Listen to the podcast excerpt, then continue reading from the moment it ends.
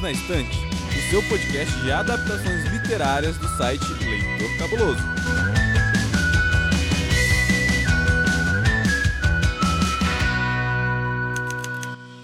Olá, cabulosos e cabulosos! Sejam bem-vindos a mais um episódio do Perdidos na Instante. Esse é o episódio número 86 desse podcast querido que você ouve porque você gosta, você adora livros e suas adaptações para o cinema ou para a TV. Especialmente aquelas adaptações que são boas, que são ótimas, que são inesquecíveis, que já podem ter sido tão ruins que dão a volta e ficam assim, perfeitas. Como essa que a gente vai falar hoje. Eu sou Domenica Mendes e para falar sobre o filme Tropas Estelares, eu estou aqui com um homem que entende das ficções humanas e que cada vez que a gente fala que vai matar inseto, vai comer um cubinho de chocolate porque ele tá nessa uma semana, senhor Paulo Vinícius. É isso aí, vamos matar os insetos e comer chocolate. Não vale quando você fala, Paulo. E de volta com a gente também está ele, com o seu café, com o seu chocolatinho, com o seu copo de água e sua câmera fotográfica profissional para tirar registros que a gente nunca seria capaz de fazer sozinho. O homem que ama essa história, como ninguém mais ama nesse mundo. Ninguém ama tanto essa história quanto ele, gente. Rodrigo Berton. Olá a todos mais uma vez. Eu tô aqui com o meu insetômetro ligado para fazer a contagem de quantas vezes falaremos insetos nessa gravação. Pois é, já estou aqui mais uma vez preparado para contar essa história maravilhosa, dessa vez para a gente dar risada. Esse aqui é para a gente se divertir, por tal qual o Verhoeven fez na primeira adaptação. Perfeito! E ouvinte, se você está chegando agora, sinta-se em casa. O Perdidos na Estante é um podcast semanal que vai ao ar todas as quintas-feiras no seu agregador de podcast, no site do Leitor Cabuloso ou também lá no Spotify. Se você quer receber os nossos episódios,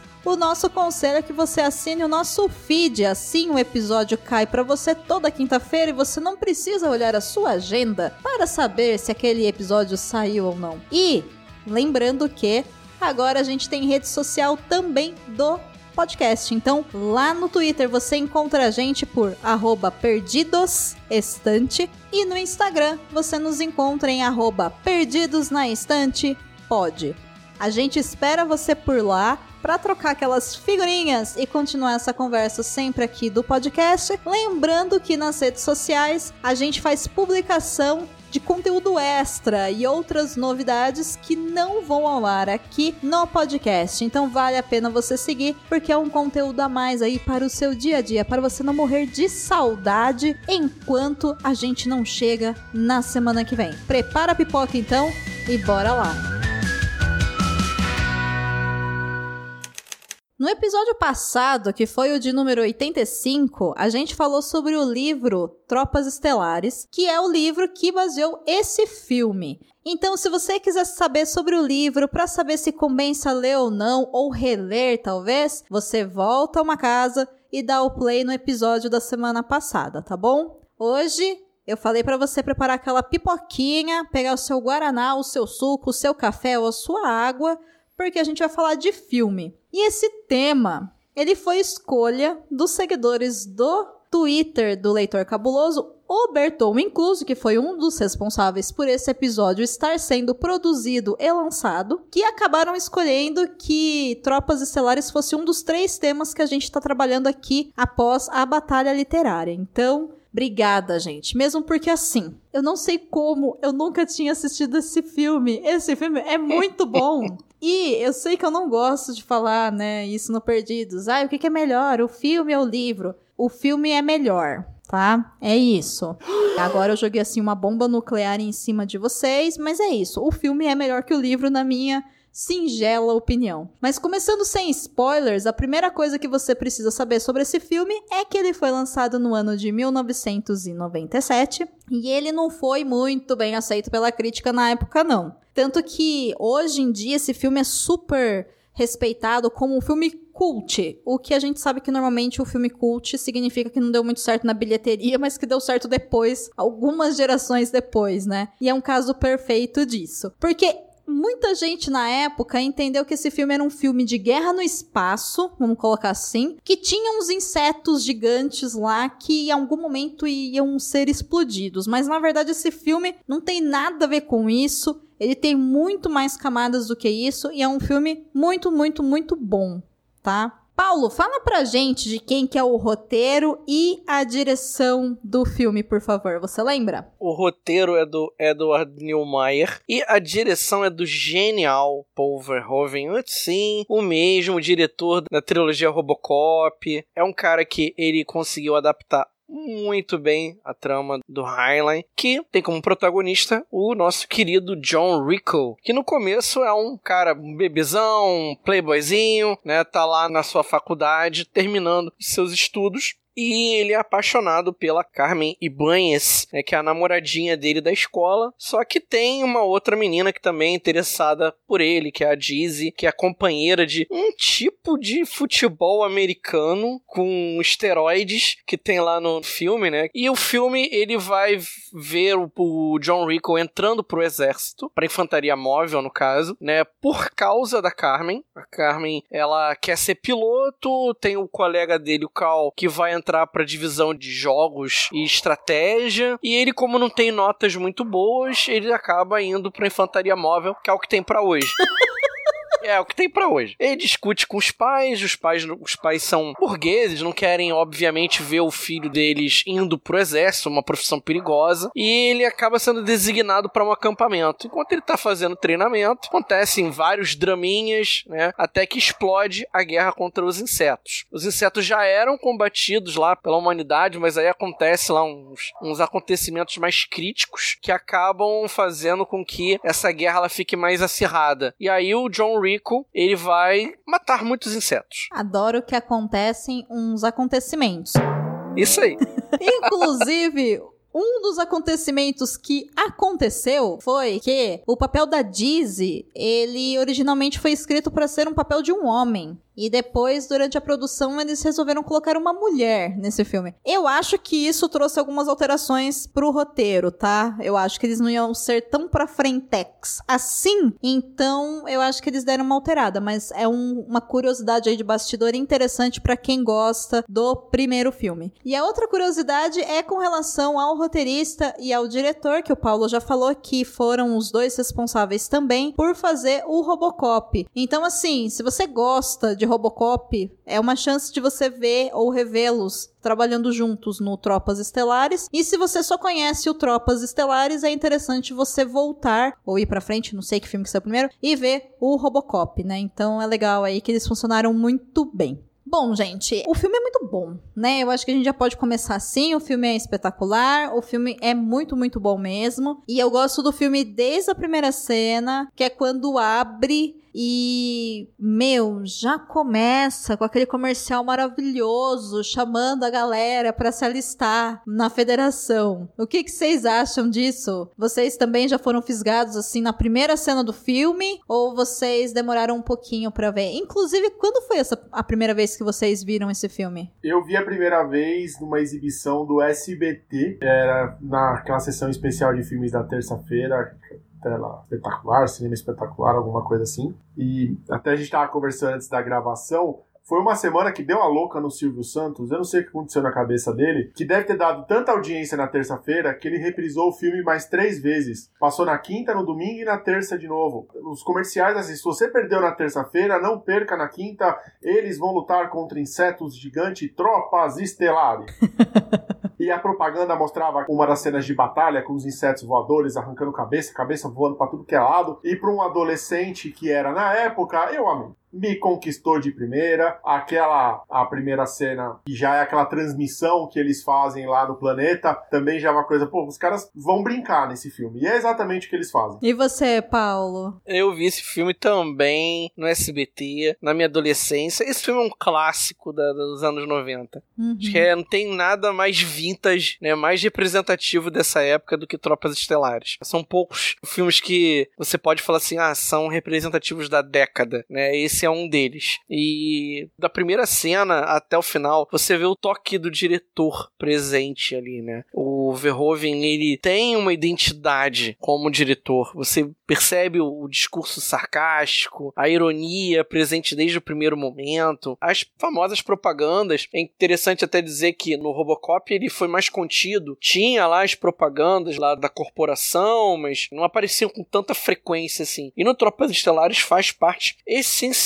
da narrativa. Você tá prestando atenção naquelas propagandas que são algumas são, são bobas, tipo, uma cena lá que aparece um cientista lá que tá mostrando como que você faz para matar um inseto. Aí ele começa dando tiro nas pernas do bicho, só que o bicho continua lá atacando, né? Fala assim, não, se você quer realmente matar o inseto, você tem que dar um tiro na cabeça. E o filme, assim, é engraçado, é dramático onde tem que ser dramático, é irônico, faz diversas críticas sociais. E se você for pegar em relação ao livro, a adaptação original, diametralmente oposto ao que o Heinlein colocou na época. Talvez por isso a crítica da época tenha pegado tanto no pé do Verhoeven com esse filme. Foi porque ele não adaptou fielmente. Ele adaptou ao contrário.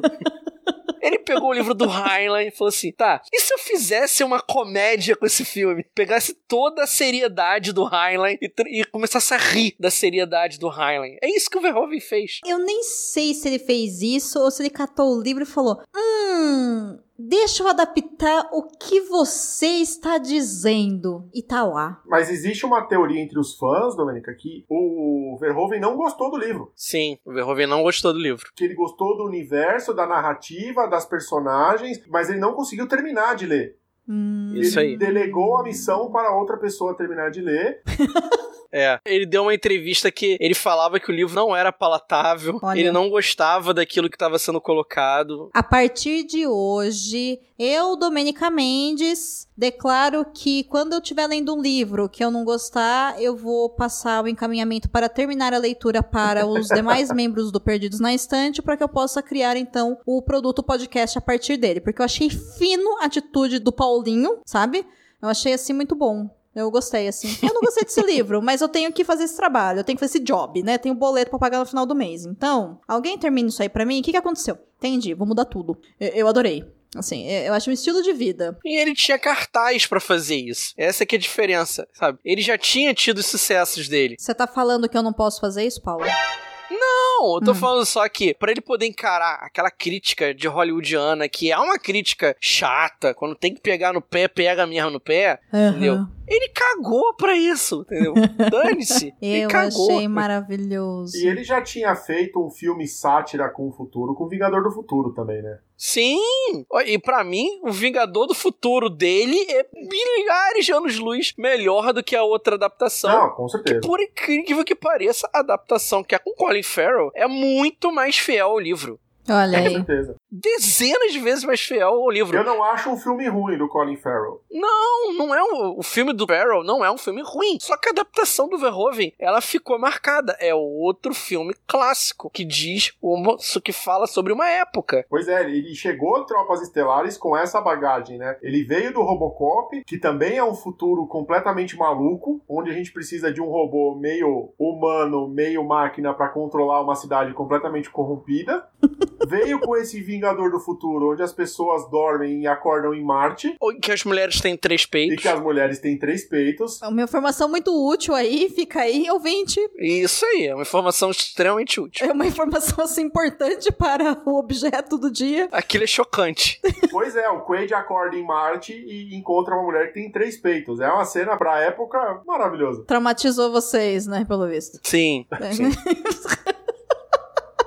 Bom, mas assim, eu acho que o a característica do Tropas Estelares é que ele é satírico, né? Então, eu nem sei assim se o cara fez propositalmente pra querer tirar sarro do livro, sabe? Eu acho que não foi isso não. Eu acho que ele colocou exatamente um olhar de alguém que tá lendo aquele livro se você fosse levar aquela história a sério demais se você não tem interesse pela vida militar. Você tá me fazendo uma baita de uma propaganda sobre a vida militar. Então tá bom, olha que maravilha que é essa vida militar, entendeu? Está aqui nesse filme para você ver, né? Então eu acho maravilhoso, mas me digam uma coisa, assim, ainda nessa parte sem spoiler pra gente poder depois abrir os nossos corações a respeito desse filme e comentar muito mais em detalhes, dando nomes, estando cenas e matar saudade aí desse clássico aí do SBT, quando o Silvio Santos ficou doido, né? Vocês pegaram logo de cara, assim, na primeira vez que vocês viram, vocês já entenderam que esse filme ele é uma sátira ao fascismo, ao militarismo, a governos autoritários? Ou vocês viram ali um filme de ação, um filme de comédia, alguma coisa assim? E hoje, adultos, vocês conseguem ver que realmente é um filme de sátira que traz todas essas críticas. Onde que virou essa chave para vocês? Porque eu não conhecia nada de Tropas Estelares, tá? Até a gente começar a produzir esses podcasts. Então, eu assisti já com uma carga de entender o que é o fascismo, o que é o militarismo, o que é o governo autoritário. Então, para mim, eu esperava que o filme ia ser super sério. E aí, quando ele começou a rodar, eu comecei a olhar, aí eu falei, pera. Aí continuou, aí eu,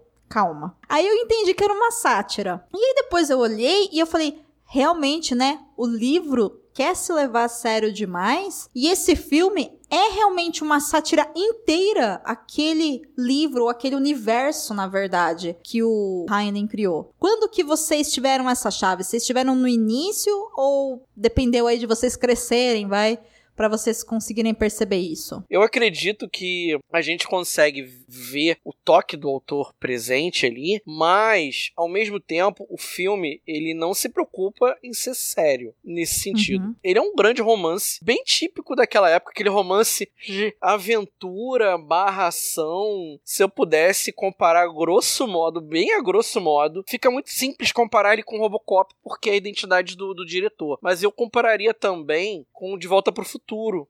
Porque ele é um grande romance de ação, uhum. em que você tem lá a questão do enfrentamento com os insetos, mas dentro dessa temática grande militarista, você tem pequenos temas sendo abordados ali. Por exemplo, a evolução do protagonista. Ele começa, ele consegue ser mais idiota no filme do que ele era no livro. Eu acho ele mais idiota ainda. O rico. O rico, porque no livro, o rico, ele entra pro exército porque ele queria encontrar a si mesmo. Ele estava passando por aquela fase da juventude transviada. Sim. Ele quer encontrar a si mesmo e ele ficou encantado por aquele mundo da infantaria móvel e poder votar é, é muita coisa para ele, ele quer aquilo. Sim. Já no filme, não ele entra no filme por causa de um rabo de saia. É, é, colocando nos termos claros, é isso mesmo, né? Ele vai pro exército pra trás da Carmen. Ele entrou no filme porque ele queria é. ficar com a menina, com a Carmen, né? E a parte mais legal de todas é ele tomar um toco da garota. Aí. Tipo, vai, vai. É a hora que a gente fala bem feito. Mas você pegou a sátira ao fascismo, ao militarismo e ao governo autoritário logo de cara ou, tipo, não? Ah, na primeira cena você, ele já apresenta Sim. Isso. Porque eles começam a colocar aquelas propagandas que é uma, uma estratégia do fascismo, né? De você fazer propaganda do governo. É uma coisa bem gobeliana. E você pega e, e usa isso com humor. Sim. Só que é um humor que não tá claro. Hum é porque ele usa um discurso exagerado. Você tem o tom de voz. Claro, na versão dublada isso fica muito mais claro porque os dubladores compraram a ideia realmente de que era uma bela de uma brincadeira. Não lembro se no original é assim também, mas o dublador faz uma voz extremamente exagerada. Você quer entrar para as Forças Armadas? Venha conosco, mate insetos, seja patriota. Né? Então você tem todo um pano de fundo que você constrói para o quê? Você tá dando a ideia de que aquilo é uma comédia, é uma sátira, só que isso não é feito de uma forma espalhafatosa. É um discurso muito exagerado. Uhum. Né? E por ele ter esse discurso exagerado, talvez seja isso que você tem se referido lá no começo, né? Que ele pegou e leu, é, ele pegou a seriedade do Heinlein e esticou um pouco mais a corda, e aí ele construiu essa linguagem linguagem do filme. É, pode ser. E você, Berton, você sacou assim, da primeira vez que você viu lá a Meninote vendo o Silvinho com o seu microfone ali na sua gravatinha esquisita, aquele paletó muito estranho, gente, segurando aquele microfone. Mas enfim, você já sacou ali que era uma sátira ou você demorou um tempo aí para entender essas críticas que o filme fazia? Como é que foi sua experiência a primeira vez que você viu o filme? Não, eu demorei um pouquinho para entender. Eu era muito novo quando passou a primeira vez. Eu não tinha um discernimento para entender as camadas da propaganda Aham. e de entender o universo, o exagero, o, até mesmo essa imposição da vida militar para ser um cidadão da federação e você poder votar. Eu fui entender isso conforme eu fui, obviamente, aprendendo sobre a vida e reassistindo ao filme. Mas sempre me prendeu, o, o Paulo estava falando, na versão em inglês, o tom de voz do narrador desse folhetim é o mesmo dos folhetins de guerra, Sim. daqueles anúncios de cinema. Aham. É o mesmo tom. E obviamente foi um belo trabalho de dublagem. Os jovens estão fazendo a sua parte. E essas propagandas são maravilhosas. Os soldados entregando os rifles para as crianças brincarem, as crianças esmagando os besouros. Nossa, essa cena foi braba, cara. Das criancinhas pegando em metralhadora, É, cara. então, Em rifle. Tinha até esquecido disso.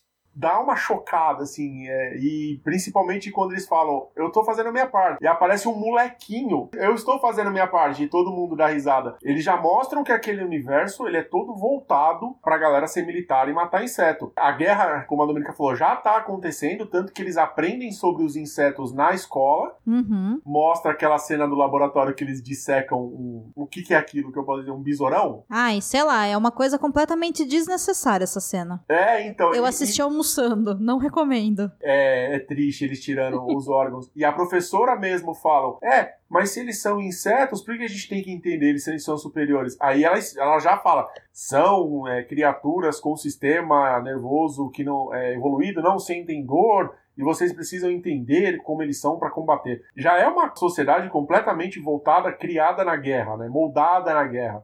O Sim. senhor Raskuzak mesmo, na aula de filosofia, ele faz propaganda militar pra galera. Obviamente, do jeito dele, não se alistem, mas vão lá entender. Vai lá entender como é. É, esse professor no filme, ele existe no livro sobre o nome de um outro personagem. E essa aula, eu acho que é a aula da história da moral e ética que tem no livro, sabe?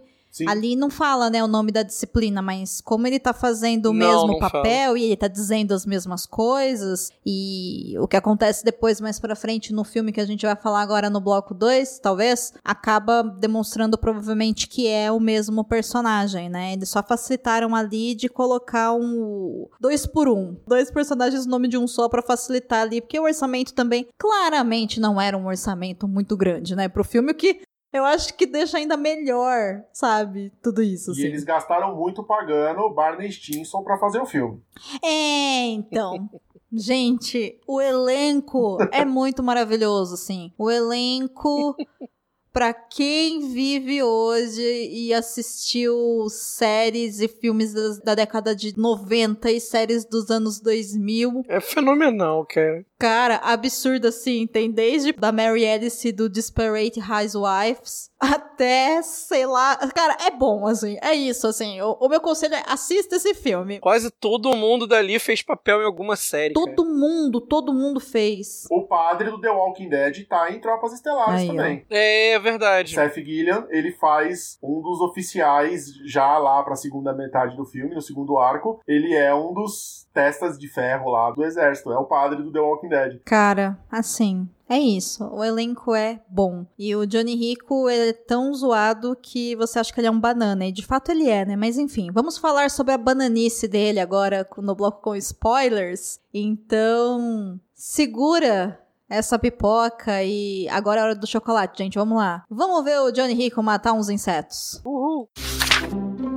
Ei, você quer encontrar um mundo secreto de adaptações literárias? Sim, mas onde? Perdidos na estante. Bom, a gente já falou aqui no bloco anterior sobre essa questão, né, de como o filme ele brinca com esses comerciais. E a gente falou que na dublagem original eles falam com aquele tom de filme de guerra. E eu acho que isso dá até um pouco de confusão assim na abertura do filme, porque você vai pensar que ele é um filme sério. Porque os comerciais de guerra também vendem toda aquela ideia, né, de que você precisa fazer a sua parte. É isso que o exército pede para as pessoas que vão se inscrever para ele, principalmente nos Estados Unidos, onde o sistema militar funciona de uma outra forma, mas não é sobre isso que a gente vai falar aqui. Na sequência dessa abertura do filme, filme, logo após esse videozinho, a gente já cai em algumas cenas de batalha. E aí tem uma pessoa que ela tá lá, né, vestida com uma roupinha militar e ela tá fazendo os informes pra mídia e tem tiro pra todo lado, inseto gigante, uns negócios esquisitos assim acontecendo, aquele tiro, porrada, bomba e a galera correndo. E tem uma pessoa filmando aquilo, sabe? Eu falei, meu, o cara tá fazendo uma live no meio da batalha dos insetos. tá com o Instagram deles, que é, é, gigante, porque os celulares também estão aumentando de tamanho, né? Tipo, ligado, sei lá, no Wi-Fi 92G, porque sei lá que ano que acontece isso. E ele tá transmitindo ao vivo. Será que é um podcast em vídeo? Fica a dúvida, né?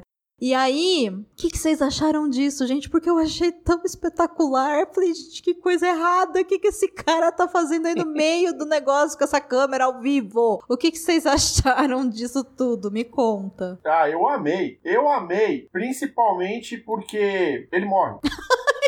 Logo em seguida, dois segundos depois. Ele morre ao vivo. Eles pousam em Clendato e ele começa a falar: Pousamos aqui onde os soldados chamam de Grande K. É um planeta feio, cheio de insetos. Aí mostra a, a tropa inteira correndo atrás dele fugindo, que é o primeiro contato que a gente tem com os insetos, aparece um, uma aranha metálica gigante, rajada com amarelo, e destroça o câmera, ele e uma galera. Eu amei. Ele morre muito feio. É. Diga-se de passagem. É muito momento Jurassic Park, assim, a cena do banheiro, né? Uhum. É muito é. do nada, assim. É muito da hora, é muito louco, é muito bom. Primeiro que você não espera que ele morra.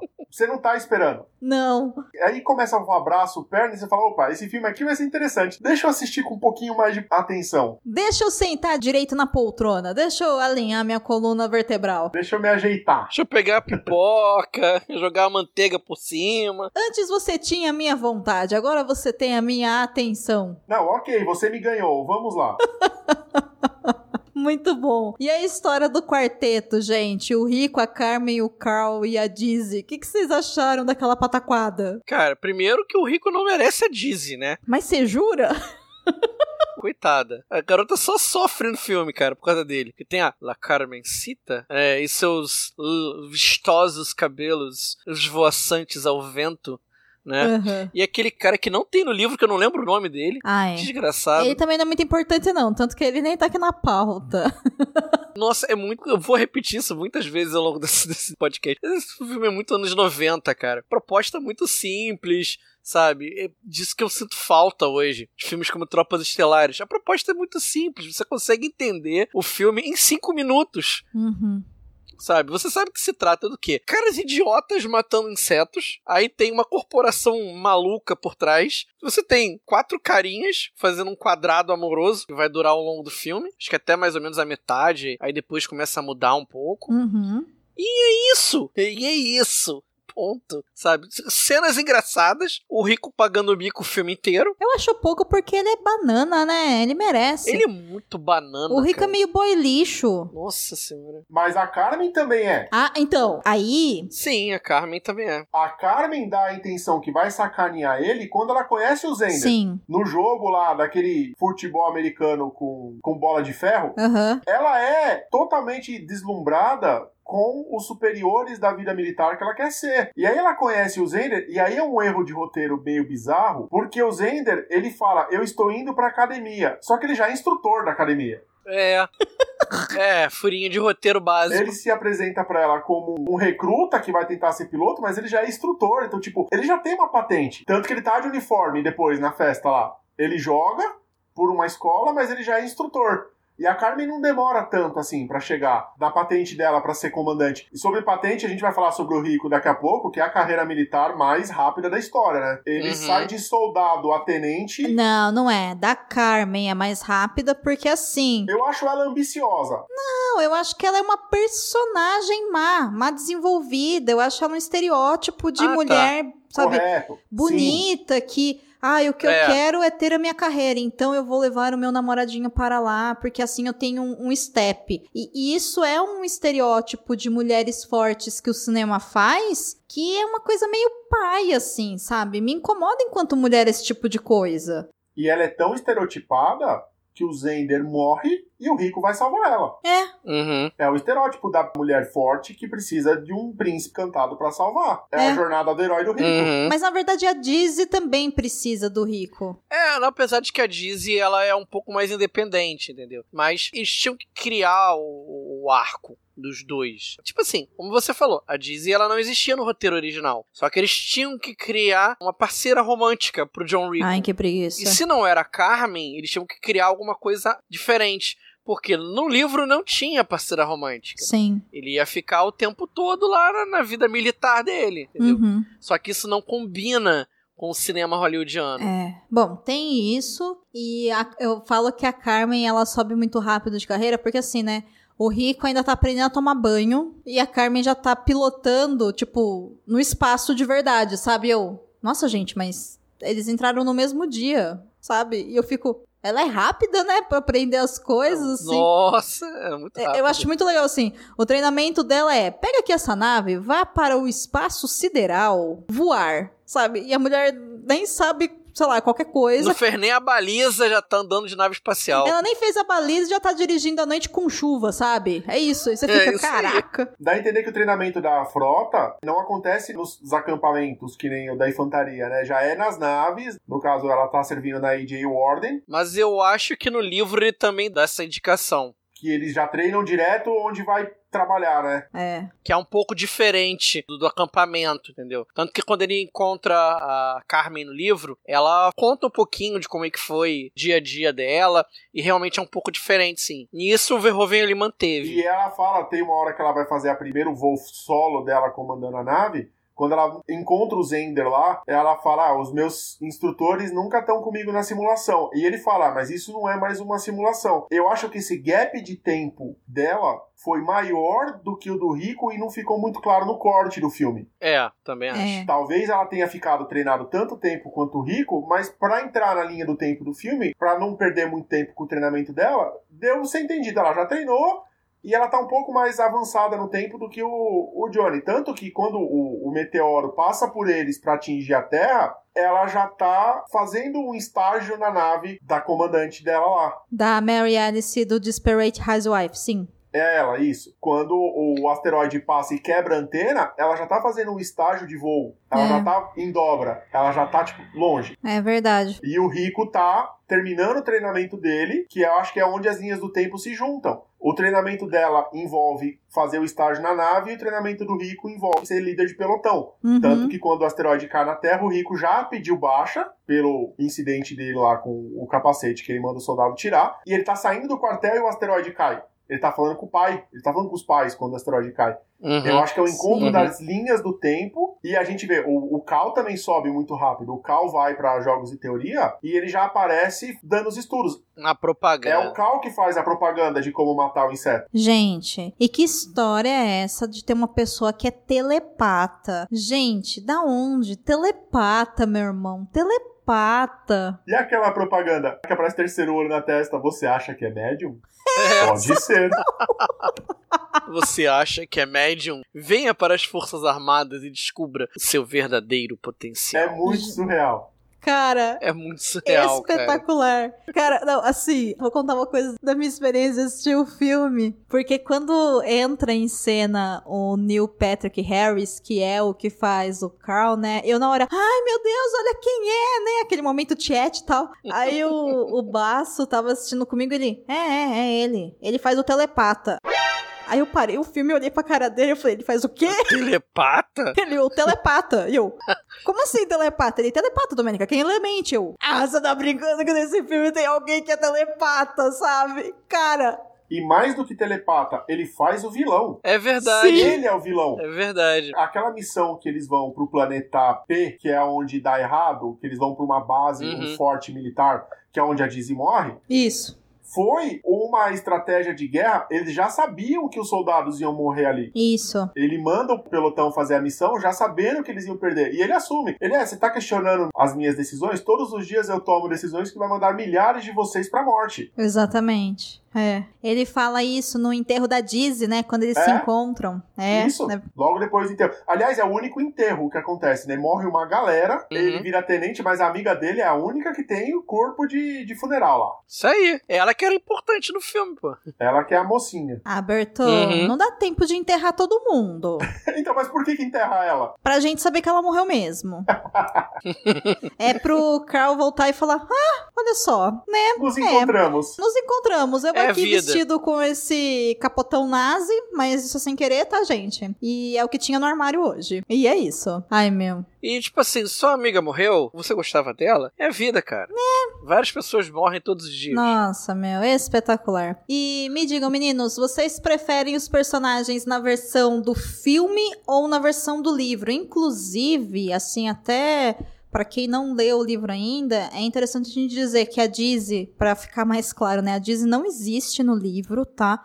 Ela é uma personagem Uhum. criada só pro filme. Porém, Nem a Carmen Cita é tão importante assim. É, a livro. Carmen, ela ainda é importantinha ali no livro, dependendo de como você olha, porque ela existe. Ela nem é, ela nem é namoradinha não, dele. Não, ela livro. não é, mas é através do encontro dele, quando ele vai entrar pro exército, que a gente entende como que eles fazem as separações entre gêneros, né, dentro das forças armadas, de acordo Uhum. com o lugar onde vai cada um. A gente sabe que realmente ela se torna uma pilota, a gente sabe que as mulheres são pilotos, porque eles consideram que as mulheres têm algumas habilidades de manobras mais rápidas do que homens e coisas assim. Então, ela existe, inclusive é um momento ali onde o rico dá uma fraquejada perto dela, né? Porque ele fala, nossa, ela é tão bonita e não sei o que, ela vai ficar incrível lá, né? E tal. E aí você percebe que ele Uhum. tem meio que um crush nela, mas é ele, o amigo dele e aparentemente todo mundo da escola, pelo o que ele diz, né? Então, assim, a gente não tem realmente uma participação tão grande da Carmen. É a menina popular da escola. Isso.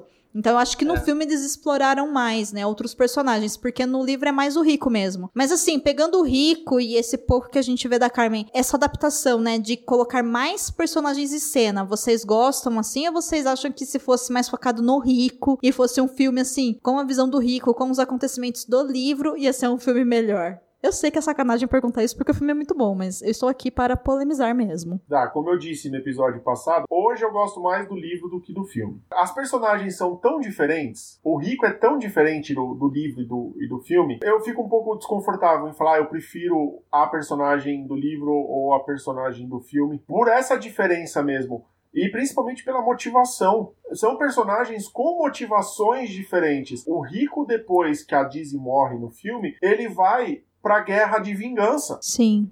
a guerra do rico no filme é muito mais uma coisa de vingança do que de, de busca pela. Ah, quem eu sou neste mundinho de mudeuso. Sim. É uma coisa mais assim, eu vou vingar quem matou meus pais. Então, eu acho que são propostas diferentes e as duas são igualmente amáveis. Eu amo os dois, é, consumo o conteúdo dos dois e continuarei consumindo. Olha, eu falo, Berton é o homem que mais ama tropas estelares no planeta Terra. Amo, é, eu tô brigando com a Domênica há quase um ano pra ela fazer esse episódio. É o meu momento. Quando ganhou, foi a primeira coisa que eu escrevi no Twitter. Chegou o meu momento. Vai ter um podcast sobre tropas estelares. Ai, Berton. Não, um podcast, dois podcasts. Muito Nossa, bem. eu tô nas nuvens. Que bom, que bom, que bom. Fico feliz. Ai, meu Deus. Gente, eu já sou um pouco diferente do Rodrigo. né? É. Eu tenho que ser o cara do Lá contra, vai né? o Paulo Eternamente. paular o negócio. Vai, Paulo.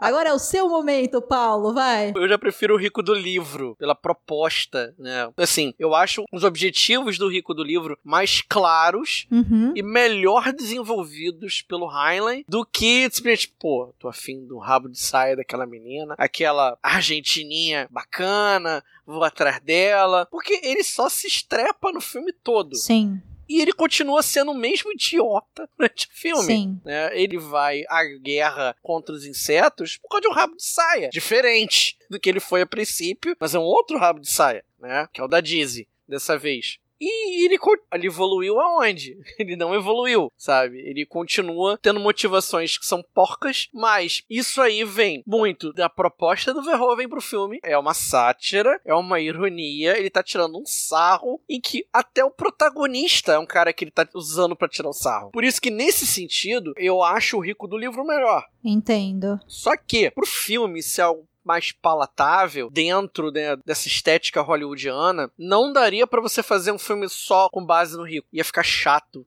ia ficar maçante, né? Até porque o Rico, ele não tem um discurso legal, assim. Ele não é um herói. Talvez nem no livro encare ele muito como herói. Ele é um cara que, comum que tá nas Forças Armadas e faz parte de um esquadrão. No filme, mesma coisa. Não consigo enxergar o Rico como um herói. Ele não tem a jornada do herói né, nesse sentido. Ele tem uma jornada. Ele precisa chegar ao final dessa jornada. Ele precisa sair do ponto A para chegar no ponto B. Qual é o ponto B? Dar um tiro na cabeça do inseto. Queimar o máximo possível de insetos. Essa é a trajetória dele. Ele vai conseguir. Vai pegar umas armas cada vez maiores para matar Cara, mais insetos. e, assim, pegando esse gancho que você tá falando das armas, assim, impressionante, né? Porque eles têm umas arminhas tão nerf, sabe? Contra os insetos. E aquele uniforme maravilhoso, onde eles conseguem respirar em qualquer planeta, mesmo sem capacete. Cara, Isso E aí. acredite, acredite, piora.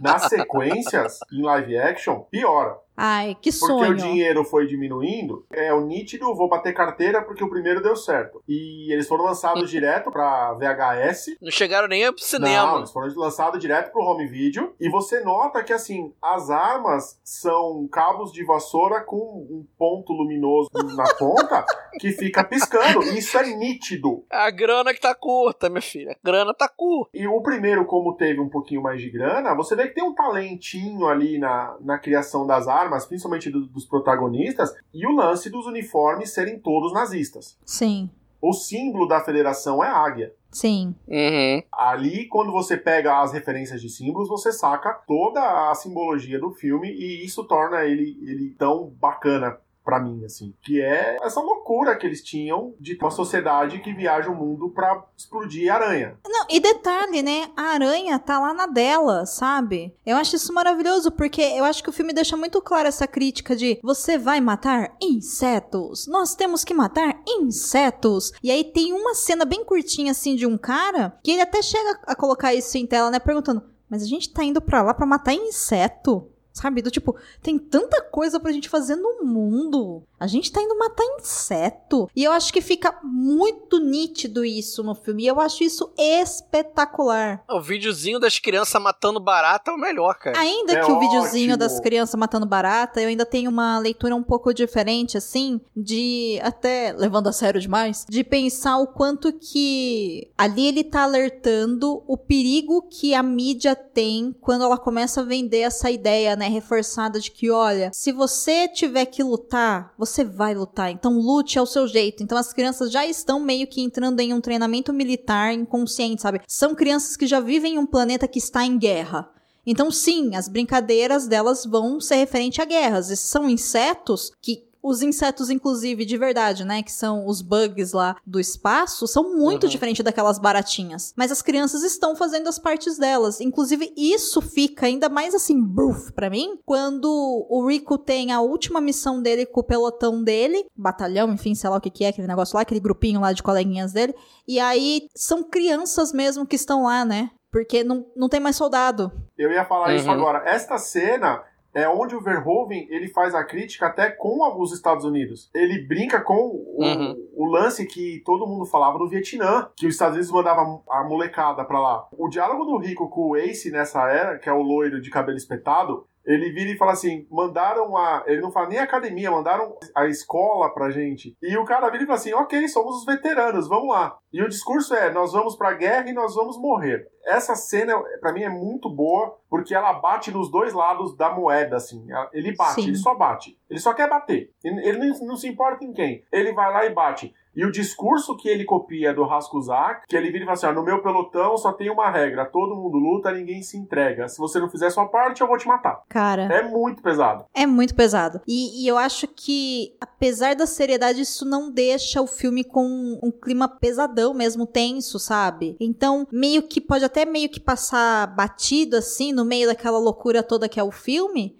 Mas tá lá. Se você olhar, você vê, sabe? É muito bom. Ele não tem vergonha de ser pastelão. Eu não acho que ele é pastelão, não. Não, não. Tipo assim, ele não tem vergonha de sair de uma cena extremamente séria e dramática, como aquela em que acontece o tiro na cabeça, né? Que ele tá liderando pela primeira vez. Cara. E sair pra uma comercial, assim, totalmente bizarro. Mas entendeu? não é isso que o jornal faz com a gente? Tipo, liga o jornal. É uma notícia de o mundo está acabando e uma notícia de. Mas não tá acabando tanto assim. Uma notícia de a pandemia está matando Uhum, todo mundo. é. Outra notícia. Mas vai ter não sei o que de bom, sabe? É isso que a mídia faz com a gente, né? Essa coisa de te apertei, Uhum. fiz carinho, te apertei, fiz carinho, te apertei, fiz carinho. E detalhe, né? A maravilhosidade que é você ver tripas e corpos explodidos que apenas os anos 90 faziam por você no SBT, na Globo, na Record. Uhum. Cara, E o filme te prepara pra isso, né? sim. Ele mostra no começo uma cabeça voando, naquele que o inseto leva ele para um ninho, leva um soldado pro ninho no meio das pedras e o Raskusaki mata ele com um tiro de rifle, como se fosse a coisa mais natural do mundo. No próprio recrutamento do Rico, o recrutador vira pra Carmen e fala assim: Nós estamos precisando de pilotos. E manda, aí o Cal fala que vai ser ele: Ah, a próxima vez que eu te encontrar, eu vou prestar continência. Quando o Rico fala que ele vai pra infantaria, ele fala: "Ah, A infantaria moldou o homem que eu sou e ele afasta a mesa pra pegar um formulário e ele tá sem as pernas. Então ele vai te preparando que assim, o, o filme é de uma violência desenfreada, só que a hora que chegar ao cúmulo do absurdo de você ver criança indo morrer, você não vai se chocar, porque você já foi conduzido pra isso. E a Marina me lembrou aqui, Jojo Rabbit tem uma pegada um pouco nessa linha, que você vê criança sendo treinada pelo exército nazista e você não se choca. Pô, e assim, o quanto que isso é assustador pra Pois é. gente, né? a gente não se chocar com isso é uma coisa que a gente tem que pensar, parar e pensar. Pô, a gente tá vendo criança indo pra guerra, ou a gente vê com o puro olho do entretenimento e fala assim: ah, é um filme, não é verdade. Uhum. A gente É. já é predisposto a que é um filme que não é um documentário, uma verdade. Mas a gente, realmente, a gente não se choca vendo corpos mutilados, crianças mutiladas, mulheres mutiladas e principalmente no discurso misógino, quando a mulher no banho lá, quando eles falam das motivações de terem se alistado, a menina fala, eu quero ter filho, e só sendo prestando serviço militar eu posso ter filho. Uhum. Tem. É, eu acho que ele é um filme bastante crítico, como qualquer sátira bem feita acaba sendo, né? Então, a gente começou tirando sarro e tudo, e não tem como a gente não, não, não ir pro lado sério da coisa, porque a gente tá falando de guerra. Então, assim, não tem como a gente ficar fazendo piada sempre com isso, né? O filme me chocou e eu fiquei surpresa quando eu vi, por exemplo, a cena dos corpos e depois as crianças no final me deu um certo mal-estar, sabe? Tanto que depois eu fiquei pensando, falei, gente, mas eu cresci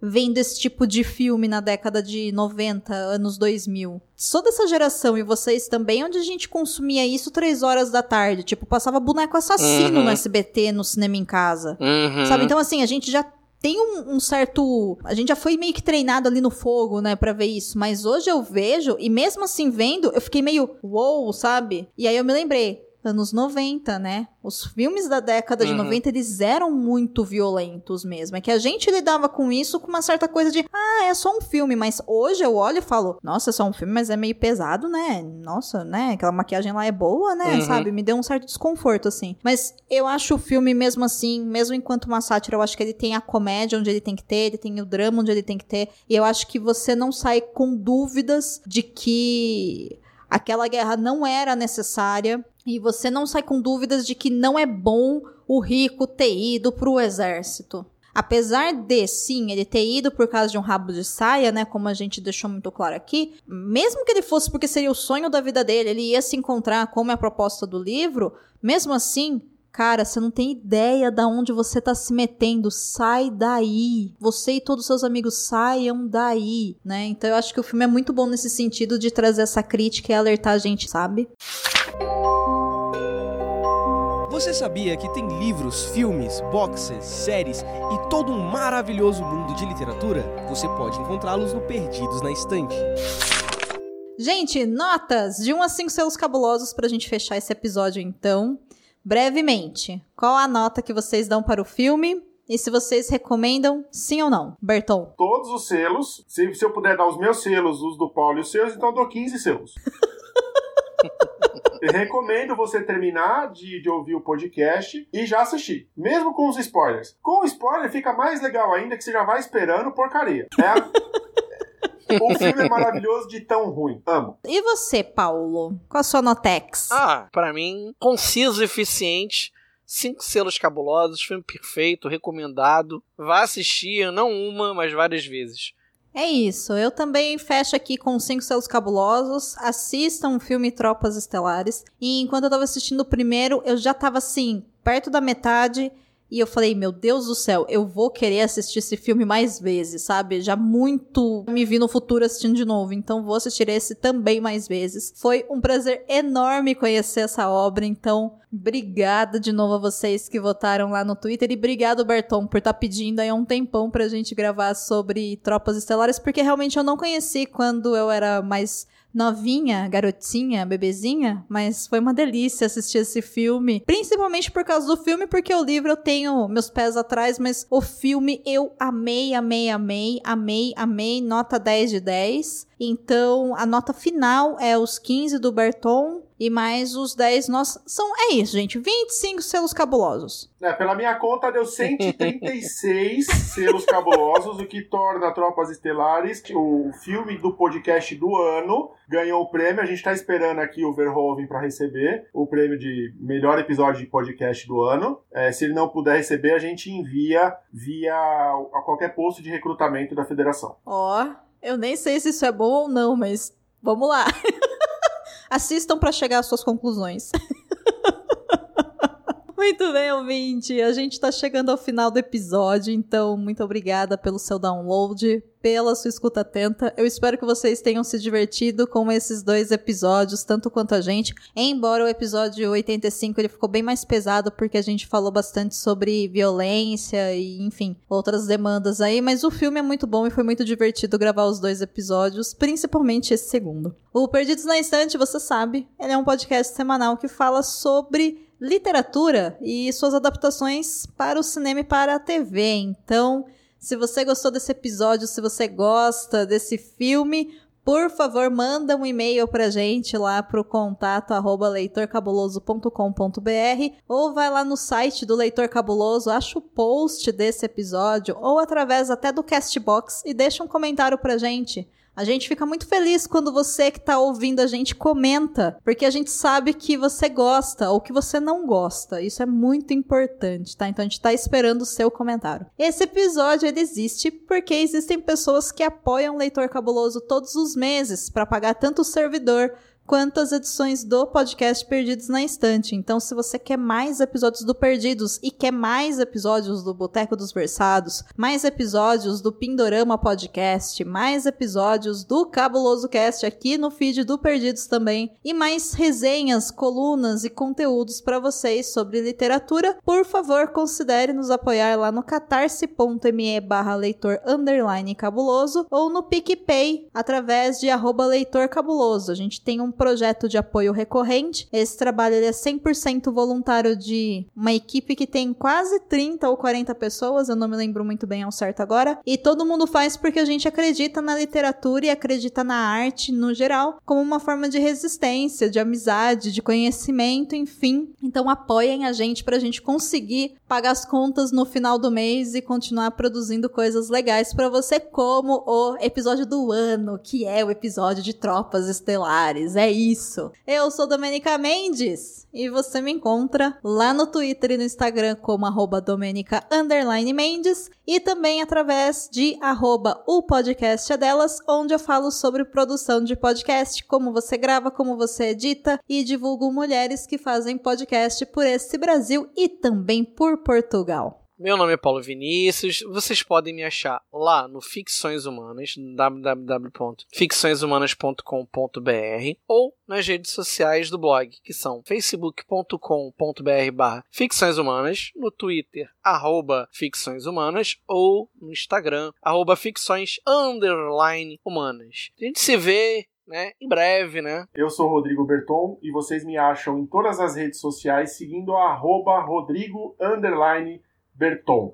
Eu também estou no 500px, onde eu posto todo o meu trabalho fotográfico, 500px.com barra Rodrigo Berton. Obrigado pelo convite do Leitor Cabuloso. Eu sou um grande fã do Perdidos no Instante. Estou sempre na audiência e foi o meu momento de 2020. Foi o seu momento de brilhar, Berton.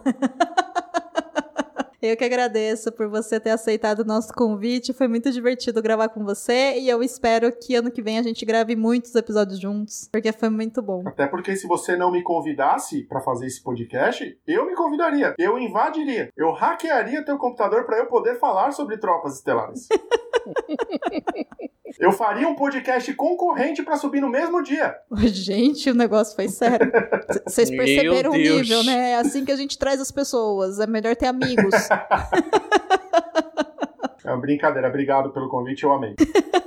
Eu sei, olha, muito bom, muito bom mesmo. Adorei esse episódio, vamos fazer mais vezes. E na semana que vem, ouvinte, a gente fecha esse arco das batalhas literárias com o último tema que foi escolhido por vocês, mas dessa vez a escolha foi lá do pessoal do Instagram que acompanha o Leitor Cabuloso, que eles escolheram N de Green Gables e NWIFI para a gente falar. Então, na semana que vem, a gente vai falar sobre o livro. Eu acho que vocês devem preparar os lencinhos para chorar, porque me falaram que a história é bem emocionante. Então, se prepara aí, fique bem, fique em segurança e você sabe, a gente se vê por aí. Boa semana, matem insetos. Brincadeira, gente, não mata inseto não. Inseto é legal, a gente tem que respeitar todas as formas de vida, isso é importante. Fujam de exércitos e até lá.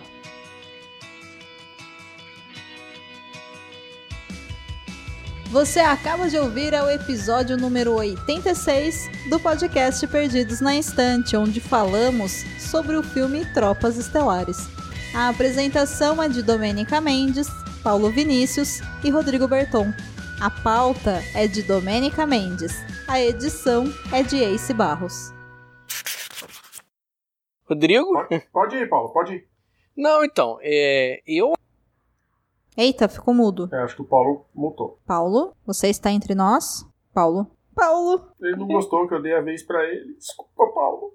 Paulo. Eu falo da próxima vez em primeiro, prometo. Paulo, Paulo, Paulo. Paulo, você foi abduzido? Paulo, tem um inseto perto de você? Paulo. É com pesar que informamos o triste passamento.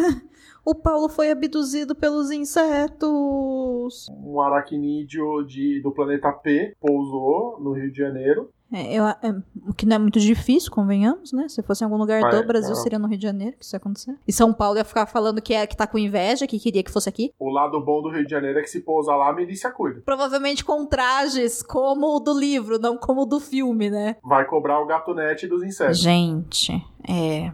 Inclusive, eu preciso comentar a respeito desse uniforme. Não, é tosco, né? Ai, meu, é, é maravilhoso. É, é nazista total. É maravilhoso. Tem a guinha. Tem a águia do nazismo. É muito, é muito bom. É maravilhoso. Falei que eu gosto mais do livro do que do filme, mas aqui eles são propostas completamente diferentes. Ah, sim. Eu assisto ao filme pelo menos duas vezes por ano. Eu assisti ontem, me divertindo como se fosse a primeira vez. Pô, mas você sabe que assim, né? Eu tava assistindo e aí eu falei, eu tenho que reassistir esse filme mais vezes, sabe? Isso, podemos. Não é? Gente, Paulo fala com a gente, Paulo. Inseto.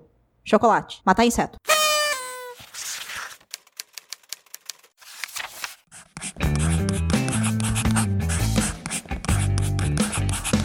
Esse podcast faz parte do site Leitor Cabuloso.